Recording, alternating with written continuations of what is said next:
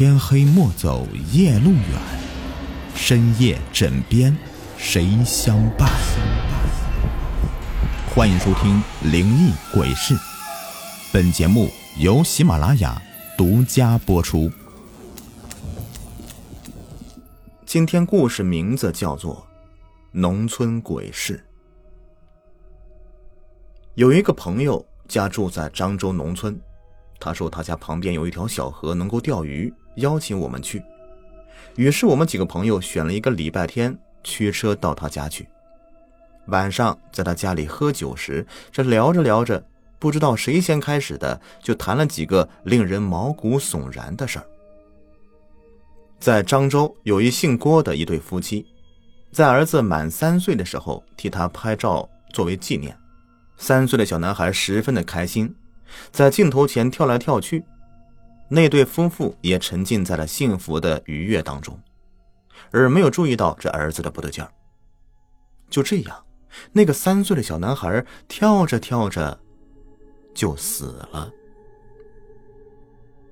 一年以后，这对夫妇在儿子忌日那天把录像拿出来看，以解思子之苦。没想到，这镜头里面一向在跳的儿子，不是因为高兴才跳的，而是有一只凭空出现的手正抓着儿子的头发，不停的往上拉，拉，拉，儿子是被拉死的。这其中呢，又有一位朋友讲了一个发生在厦门湖里区的一家医院的真实故事。一位姓何的医生在下班以后加班为一个病人动手术。一段时间以后，手术台上的病人宣告死亡。当时已经接近午夜了，焦头烂额的外科医生何医生正要从五楼坐电梯回家。当他走进电梯，转身按完电梯按钮，电梯门要关起来的时候，有一个护士急急忙忙的跑了过来。医生连忙把电梯门再按开，让那位护士进来。护士进电梯以后说了声谢谢，电梯往下走。三楼、二楼、一楼，但是电梯没有停下来。接下来，B 一、B 二，医生正觉得纳闷呢，什么时候这医院多了地下三楼啊？到了 B 四的时候，电梯门突然打开了，门外站着一个男子要搭电梯。这医生看了他一眼，感觉有些不对劲儿啊，就直接把电梯门给关起来，不让他上电梯。这个时候，那位护士吃惊的问医生：“说你为什么不让他进来呢？”医生说：“我胆子很大，但我总觉得有些蹊跷。你没看到他手上戴着那个手环吗？”那是只有送进太平间的尸体才会戴的尸环呢。这时候，护士举起了他的左手，笑得很可怕，说：“你说的是这个吗？”电梯内沉默了，医生愕然，随后这护士也消失了。接下来啊，这位朋友又讲了一个发生在宁德的真人真事儿。一对夫妻经常吵架，有一天，两人又为了家中经济问题吵了起来，吵得很激烈。丈夫一气之下拿起水果刀，竟失手将妻子给杀了。丈夫把妻子的尸体偷偷埋掉，也没有报警。为了防止孩子回家以后问起妈妈的去处，他还费尽心思的想了一套说辞。然而，第一天过去，第二天过去。一向到第三天了，孩子都没问起妈妈。他觉得很奇怪，最后忍不住问孩子：“哎，这么多天没见到妈妈，你都不想你妈妈吗？”不料这孩子满脸困惑的看着爸爸，说：“不想呀，我只是好奇怪呀，妈妈此刻还在你的背后偷偷笑呢，但妈妈的眼睛。”我看得很害怕，爸爸，你为什么要一直背着妈妈呢？孩子的爸爸猛然回头，什么都没有看见。